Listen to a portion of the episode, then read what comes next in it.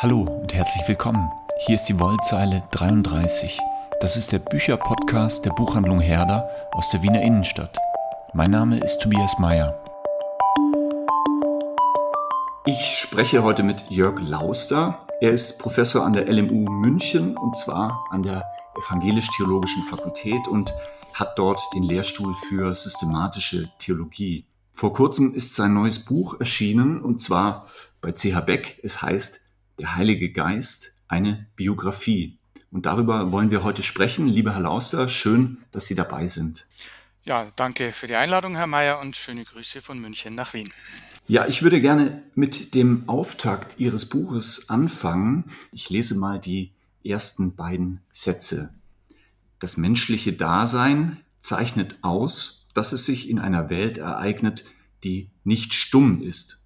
Aus der Welt steigt ein Rauschen auf, das Menschen anspricht, fordert, schreckt und beruhigt. Zitat Ende. Herr Lauster, wenn ich ganz unbeholfen fragen darf, dieses Rauschen zu hören und wahrzunehmen, ist das auch Teil Ihrer Alltagserfahrung und wenn ja, wo? Das äh, ist durchaus Alltagserfahrung, auch meine Alltagserfahrung, sonst äh, hätte ich ähm, mich vielleicht diesem Phänomen nicht mit äh, dieser Neugier und diesem Interesse zugewandt, dass man doch äh, ähm, im Alltag, Alltag ist so ein bisschen schwieriges Wort, sagen wir im gewöhnlichen, normalen Leben. Mhm. Äh, natürlich Alltag, wenn Sie damit meinen, wenn ich jetzt morgens äh, mir meinen Kaffee koche, da rauscht jetzt in der Regel wenig. Aber äh, sagen wir äh, in unserem normalen Leben, nicht in unserem herausgehobenen äh, Leben, da stößt man doch immer wieder, äh, finde ich, auf solche ähm, Erfahrungen, die uns aufhorchen lassen, die uns innehalten lassen. Sie fragen nach dem Ort, das sind viele. Ähm, es ist äh, für jemanden, der wie ich in Bayern wohnt, äh, natürlich die Natur. Ähm, in die man, in die wir hinausgehen und dort in ganz bestimmten Konstellationen, das müssen nicht spektakuläre Sonnenuntergänge auf Gipfeln sein, das kann es auch, aber in denen uns irgendetwas berührt, in denen uns etwas aufleuchtet, es kann Kultur sein, Musik, äh, es kann ein Bild sein. Und ich bin ja immerhin auch evangelischer Pfarrer, natürlich passiert mir das auch im Gottesdienst, eine Liedstrophe, ähm, natürlich auch die Predigt, die Worte der Bibel, aber manchmal ist es auch das Flackern einer Kerze. Diese Momente sind so unzählbar viele, in denen wir innehalten und uns ein etwas aufscheint im Leben und äh, das meine ich mit Rauschen der Welt. Wenn wir uns mal äh, den Untertitel anschauen Ihres Buches, da heißt es, es ist eine Biografie des Heiligen Geistes, also wörtlich genommen eine Lebensbeschreibung. Jetzt arbeiten Biografen bekanntlich mit möglichst präzisen historischen Fakten. Wie geht das denn beim Heiligen Geist? Wie haben Sie da gearbeitet? Ja, äh, das ist ein, ein na, ich will nicht sagen Wunderpunkt, aber natürlich ist es ein mit einem gewissen Augenzwinkern. Mhm. Äh, gesagt, dieser Titel der Biografie. Ich kann jetzt nicht äh, die gleiche Methode anwenden, wie ich sie anwenden würde, wenn ich äh, einen versuchen würde, eine Biografie über Dietrich Bonhoeffer oder Martin Luther äh, zu schreiben. Das ist klar. Mit Biografie äh, soll einfach gesagt werden, der Heilige Geist durchläuft äh, in der Geschichte mit uns Menschen eine Entwicklung. Und diese Entwicklung hat verschiedene Stufen, die wir doch klar voneinander äh, unterscheiden können. Und was äh, mir die große Gemeinsamkeit zu einer zur Biografie eines Menschen erscheint, das vorige Stadium ist nicht einfach weg. Mhm. Äh, wenn ich bei einem Baum sage, äh, die grünen Blätter, äh, dann ist die Knospe weg dann sind jetzt die grünen Blätter da. Wenn ich sage, ich bin heute ein mittelalter Mann, dann kann ich mich aber trotzdem noch an meine Kindheit und an meine Jugend erinnern und die prägt mich noch. Äh, und deswegen hat mich beim Heiligen Geist der Begriff der Biografie so fasziniert. Mhm. Kann man das auch so verstehen, dass es vielleicht doch mehr ist als eine Kulturgeschichte, also irgendwo etwas zwischen Kulturgeschichte und ähm, Pneumatologie, also Geistlehre? So ist es. Äh, dem würde ich unbedingt zustimmen. Ähm, Natürlich äh, habe ich auch durch andere Veröffentlichungen ein extrem großes Interesse an einer Kulturgeschichte. Und wenn man äh, diese Biografie des Heiligen Geistes so lesen wollte, dass ich mich besonders für kulturelle Phänomene interessiere, in denen der Heilige Geist sich zeigt, dann hätte man mich da durchaus richtig verstanden.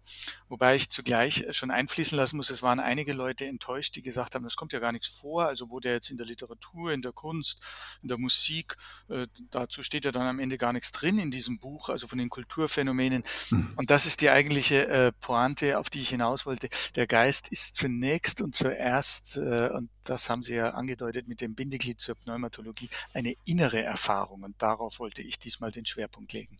Ich würde gern auf das Feld der Inspiration äh, mal schauen.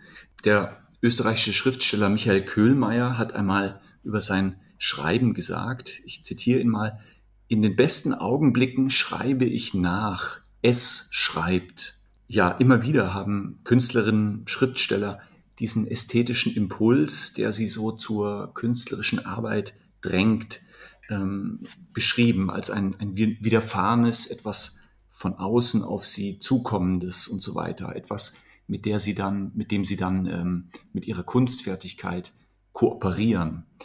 Würden Sie sagen, dass hier der Geist am Werk ist? Das würde ich sagen, muss aber zugleich äh, eine, eine Vorsichtsmaßnahme äh, äußern oder anbringen. Äh, wir dürfen natürlich jetzt nicht alle künstlerischen Erfahrungen äh, theologisch vereinnahmen. Denn mhm. man das müsst, könnten wir jetzt nur tun, wenn wir mit Herrn Köhlmeier sprechen äh, würden und ihn fragen würden, was meinen Sie eigentlich, wenn Sie es schreibt mich sagen? Äh, was genau passiert da in Ihnen? Ähm, ich würde jetzt nicht so weit gehen und sagen, ja, da sieht man's, das ist der Heilige Geist. Ohne den Heiligen Geist kann kein Buch geschrieben werden. Das wäre vorschnell. Und im Übrigen müssen wir auch vorsichtig sein. Seit dem 19. Jahrhundert gibt es Theorien, eine sehr prominente beispielsweise von Nietzsche, äh, aber wir haben sie auch von Künstlern, die sagen, meine Inspiration ist definitiv keine religiöse. Also die, die Kunst mhm. wehrt sich regelrecht gegen diese Vereinnahmung. Da müssen wir schon vorsichtig sein. Äh, ich würde nur sagen, es gibt von der Renaissance an einen Strom, wo man es auch umgekehrt machen kann. Wir müssen ja nicht auf der anderen Seite vom Pferd runterfallen und sagen, die künstlerische Inspiration hat überhaupt nichts mit dem Heiligen Geist zu tun, und da ist eine große Einsicht in der Renaissance durchgebrochen, dass man sagt, der Geist wirkt eben auch in Inspiration. Übrigens haben die den Kreis immens ausgeweitet. Die haben gesagt, ein Architekt baut die göttliche Harmonie nach. Ähm, ähm, ein äh, Künstler, ein Musiker muss äh, die, die, das symphonische Zusammenklingen des Universums in seinen Musikstücken äh, wiederbilden und der Dichter muss sozusagen ähm, die innere Gereimtheit der Welt zum Klingen bringen das sind Dinge, äh, wo das aufleuchtet. Und die zweite große Kulturepoche, die sehr offen war für den Gedanken einer religiösen Inspiration, sagen wir es vorsichtiger, für den Einfluss des Durchbrechen des Transzendenten im Schreiben, äh, ist die Romantik, die hier gesagt hat. Also mir geht es hier um Strömungen, die dieses S, das finde ich eine sehr schöne Beschreibung äh, von Herrn Kühlmeier, dieses S der künstlerischen Inspiration einfach neugierig sind, das näher zu bestimmen. Was ist denn eigentlich dieses S? Und da finden wir in der Renaissance und Romantik äh, Antworten, die für uns Christinnen und Christen von größtem Interesse sind. Und wie sieht es aus sozusagen mit den besonderen Orten der Geistinspiration, also zum Beispiel der Inspiration der Heiligen Schrift oder dem Wirken des Geistes in den Sakramenten? Gibt es sozusagen nochmal gesonderte Orte? Und wie sind die zu unterscheiden jetzt von diesem breiteren Inspirationsverständnis? Es ist so, dass äh, ich unbedingt äh, darauf äh, Wert lege, dass wir an diesen besonderen Orten festhalten. Mein, das Anliegen meines Buches ist natürlich, den Horizont zu öffnen, zu sagen, Mensch, schaut doch mal, wo äh, der Geist äh, noch überall sein kann. Aber ich glaube, man hätte mich gründlich missverstanden, wenn man sagen würde, äh, sagen würde, er ist nur dort außerhalb.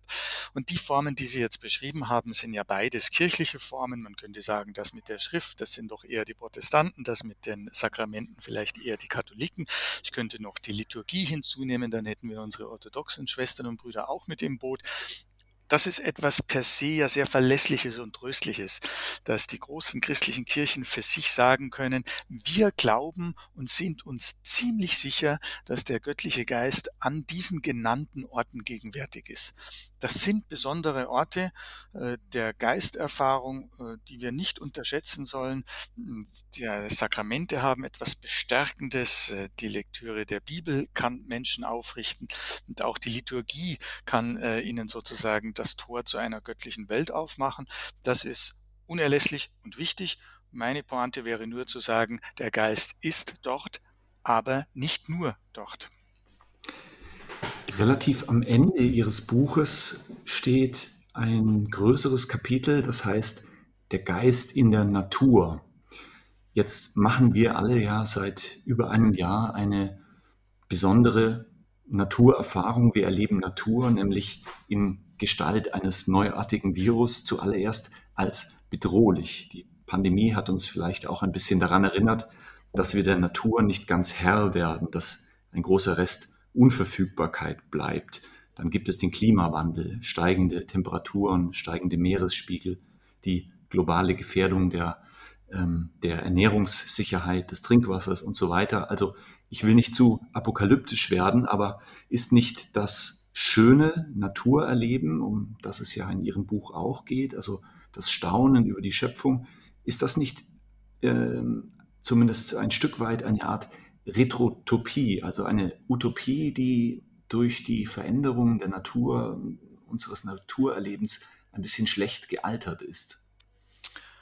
Ähm, mit schlecht gealtert meinen Sie, man bleibt noch bei einem naiven Naturverständnis hängen, obwohl die Natur sich uns äh, in ihrer viel größeren Ambivalenz zeigt.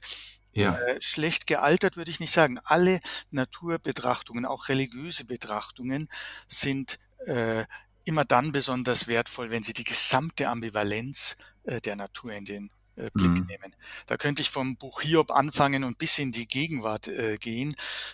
Geheimnis hat auch immer die andere Seite, das Bedrohliche, das Unfassbare. Übrigens ist es auch der Bereich, wo ich sagen würde, da ist Literatur äh, von uns von einer so außerordentlichen Hilfestellung, weil sie in ihrer außerordentlichen Nähe zum, zum Leben das auch einfangen kann. Österreich hat ja äh, das große Glück, dass es grandiose Literaten hat. Äh, ich brauche nur an Christoph Ransmayr zu erinnern, der mit einer eigenartig großartigen Sprache äh, immer wieder äh, sozusagen diese Ambivalenz der Natur äh, neben vielem anderen in seinen äh, großartigen Romanen einfangen kann. Also mir geht es nicht darum, einfach blauäugig äh, jetzt hier nur das Schöne herauszustreichen, sondern mhm. es ist das Geheimnis und diese sozusagen das Schöne, das sich durch das Dunkle durchbricht. Das ist das Interessante, was uns fasziniert, äh, das Rätselhafte. Ähm, und das ist sozusagen das Einfallstor des Geistes, weil es nämlich nicht einfach eine platte Schönheit ist, sondern eine Schönheit, von der wir immer auch wissen, wir begreifen eigentlich nicht ganz, in welch größerem Zusammenhang sie da steht. Und Sie sagen an einer Stelle auch, äh, nicht aus jeder Wolke spricht Gott. Ja, ja, das, äh, also wir müssen natürlich auch aufpassen, äh, dass wir ähm, in dieser Naturromantik hm. nicht in den Kitsch abdriften.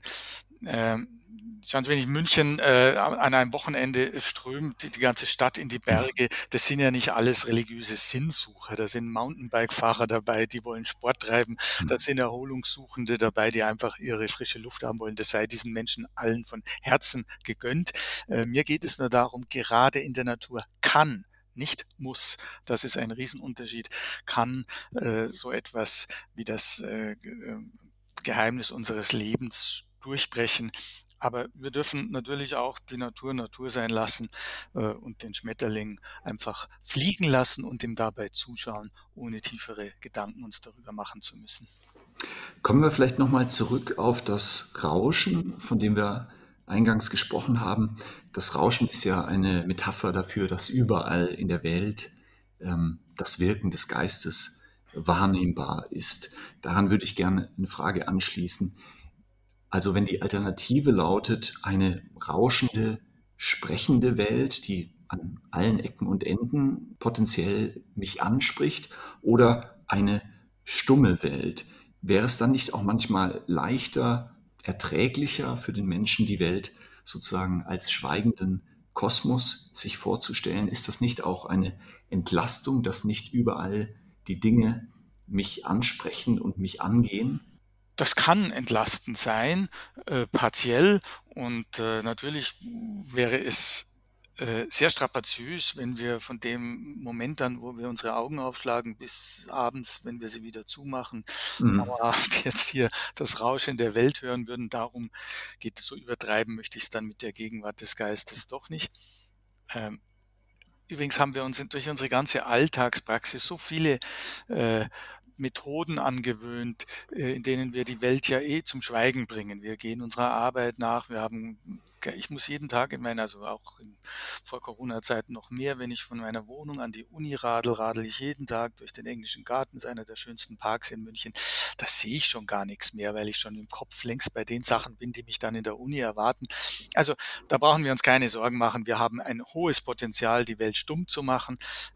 Wäre sie als Ganzes und dauerhaft stumm, äh, das wäre, glaube ich, existenziell bedrohlich. Wir haben tolle Berichte, Pascal Horror Vacui, das ewige Schweigen äh, des Universums, äh, das erschreckt mich.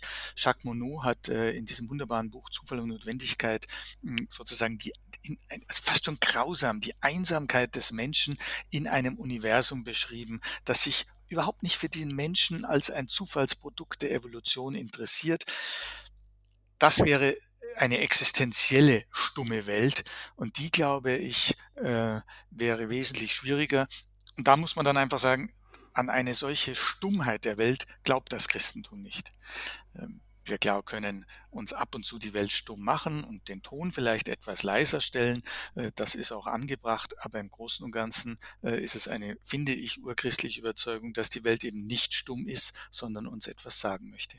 Vielleicht stelle ich noch eine klassisch theologische Frage, die so ein bisschen den Ansatz, den theologischen Ansatz betrifft.